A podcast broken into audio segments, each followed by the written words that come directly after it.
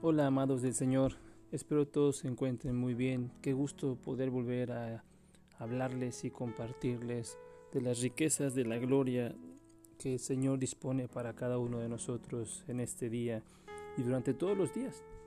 Porque ciertamente Dios siempre tiene una palabra para nosotros, pero nosotros tenemos que poner nuestro oído atento. Y hoy, hoy vamos a compartir lo que Jeremías capítulo 15 versículo 16 nos dice. Fueron halladas tus palabras y yo las comí, y tu palabra me fue por gozo y por alegría de mi corazón, porque tu nombre se invocó sobre mí, oh Señor Dios de los ejércitos. Hoy la gente no está buscando a Dios. El gozo y la alegría se han perdido. Hemos extraviado la plenitud que sacia toda alma y que calma toda necesidad. Los hombres andamos como ciegos, tropezando en nuestras decisiones y en las consecuencias de nuestras acciones. Pero esto no es otra cosa que la manifestación de una profunda necesidad de Dios. Pues quien está expuesto ante las duras circunstancias de este mundo es porque no está impuesto, firme, en la voluntad y paz divina una voluntad y paz que solo procede de Dios. Pensemos en esto. Es por cuanto estamos hambrientos y sedientos y débiles que divagamos y que muchas veces decimos que Dios es como una cosa ilusoria, como aguas que no son estables, como alguien en quien no podemos confiar, porque no lo conocemos o porque creemos no necesitarlo. Verás, conozco a muchas personas que no creen necesitar de Dios y que trabajan fatigadamente día y noche por la comida que perece. Pero no existe verdaderamente nadie que no necesite de Él y de su comida que para vida eterna permanece. Por eso es que hemos de reflexionar que viviendo cada día dando la espalda a su consejo y aprobación, que es la Biblia, somos confundidos y llamamos a lo amargo dulce, a las tinieblas luz y a lo injusto justo. Sin Dios, el hombre está ciego y es solo cuestión de tiempo para tropezar. Pero deberíamos de dar gracias a Dios.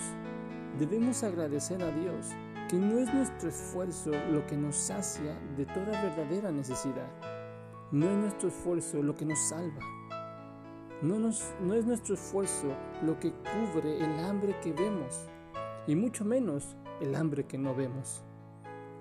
Por eso el Señor nos dice que comamos su carne y bebamos su sangre, que saciemos nuestras necesidades en Él, que le busquemos primeramente y vivamos con esto la añadidura de cada una de estas cosas. Porque Dios es paciente y bendito en misericordia para con todos nosotros.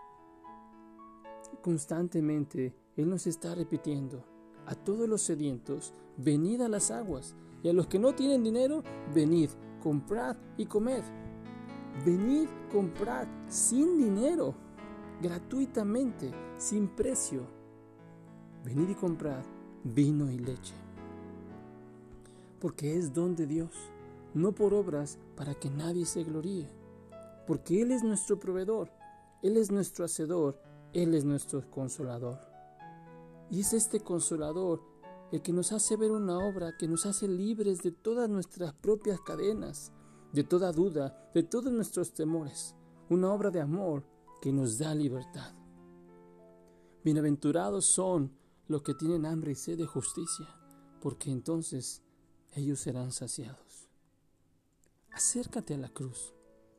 Acércate a la respuesta que es Jesús, al Dios vivo, y conocerás verdaderamente que Él nunca te ha desamparado, que desde la fundación del mundo Él siempre te ha amado. Y cuando estés muy cerca en su regazo, cuando estés acogido por sus brazos, entonces podrás decir de corazón, Señor, gracias por salvarme, gracias por saciarme. Oh Señor, fortaleza mía y fuerza mía, refugio mío, castillo mío en el tiempo de la aflicción. Espero que este mensaje se quede en tu corazón y que podamos entender cuál es la verdadera necesidad del ser humano. Una necesidad que trasciende para vida eterna y que está mucho más allá de nuestros propios consejos.